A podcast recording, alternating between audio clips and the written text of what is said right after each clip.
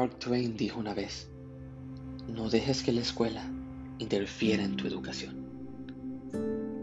Hola, soy Ariel Abad y estás escuchando El viaje del poeta.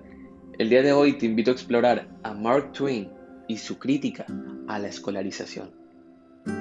Para los que no lo conocen, Mark Twain es un escritor estadounidense nacido en 1835 y es considerado el padre de la literatura norteamericana.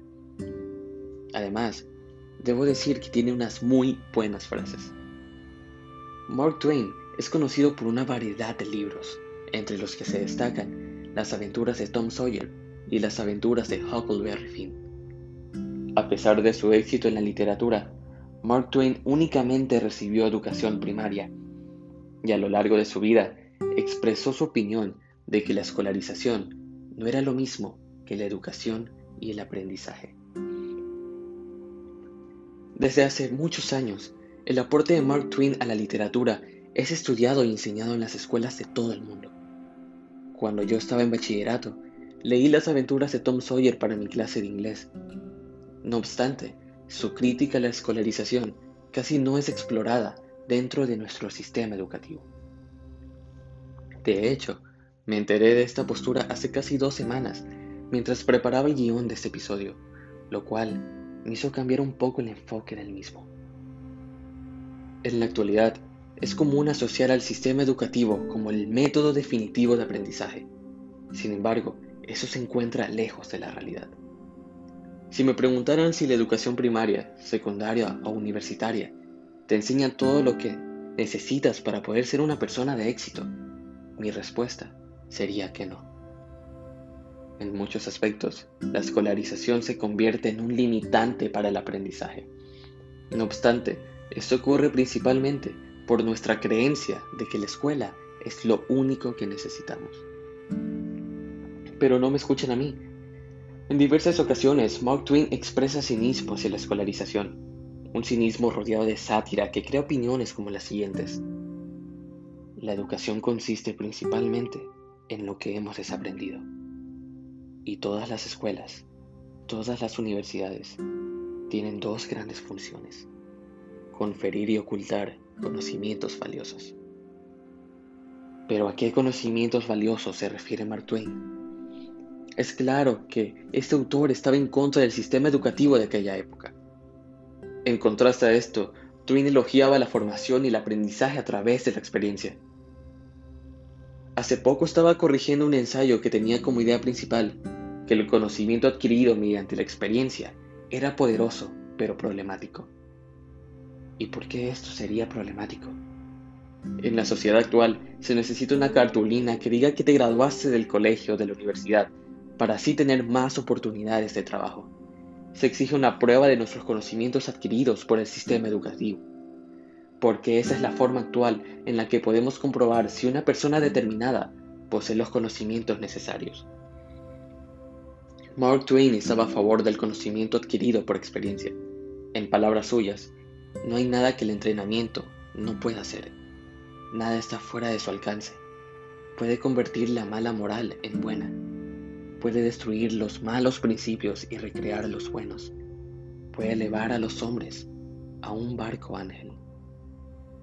Es cierto decir que la percepción del sistema educativo ha cambiado en los últimos años, pues gracias a la pandemia, ese ha tenido que evolucionar y ha provocado que nosotros nos replantemos cómo nos estamos educando. El dilema de la educación ha estado presente a lo largo de nuestra historia y ha sido abordado por diversos líderes mundiales. Un ejemplo de esto es Vishen Lakiani, CEO de la empresa Mind Valley, quien nos cuenta que el sistema educativo nos dice que se trata de nuestra carrera y de nuestro dinero. Olvidan que la vida es mucho más. La vida es hacer lo que te apasiona. En episodios anteriores he hablado sobre ser un esclavo de la educación y a mi modo de ver, el sistema educativo nos presiona a vivir inundados de la escuela o de la universidad. En muchas ocasiones nos impide disfrutar de todo lo que hay en el mundo. Nos quita horas de sueño, horas de diversión, horas de experiencias, horas de vida.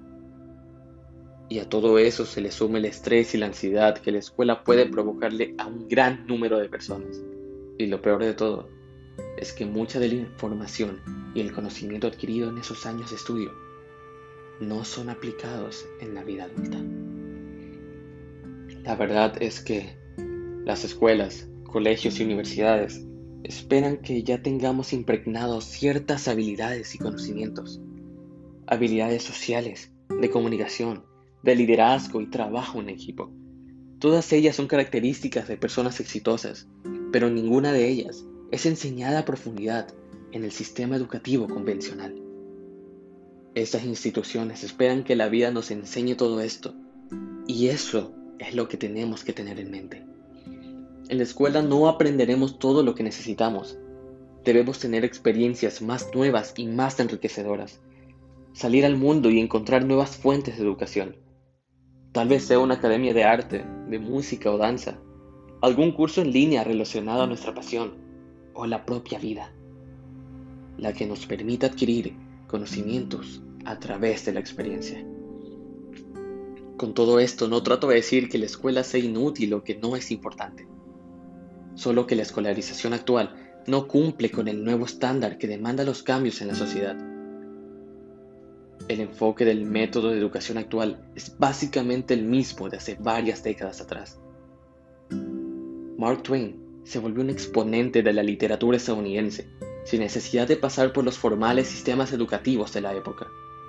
Y para ese entonces, él ya evidenciaba la debilidad del enfoque de la escolarización no debemos permitir que la escuela interfiera con nuestra educación. No debemos permitir que interfiera con nuestras vidas, con nuestras experiencias, con nuestros sueños y metas. ¿Hasta qué punto estaremos dispuestos a ser esclavos del sistema educativo? ¿Hasta qué punto sacrificaremos nuestra vida para poder ser aceptados en la sociedad? La vida nunca va a dejar de enseñarnos. Tal vez la escuela o la universidad no nos lleve a grandes alturas, Está en nosotros encontrar nuevas alternativas. Y recuerda, si el sendero no nos lleva a nuestro destino, será necesario atravesar el bosque.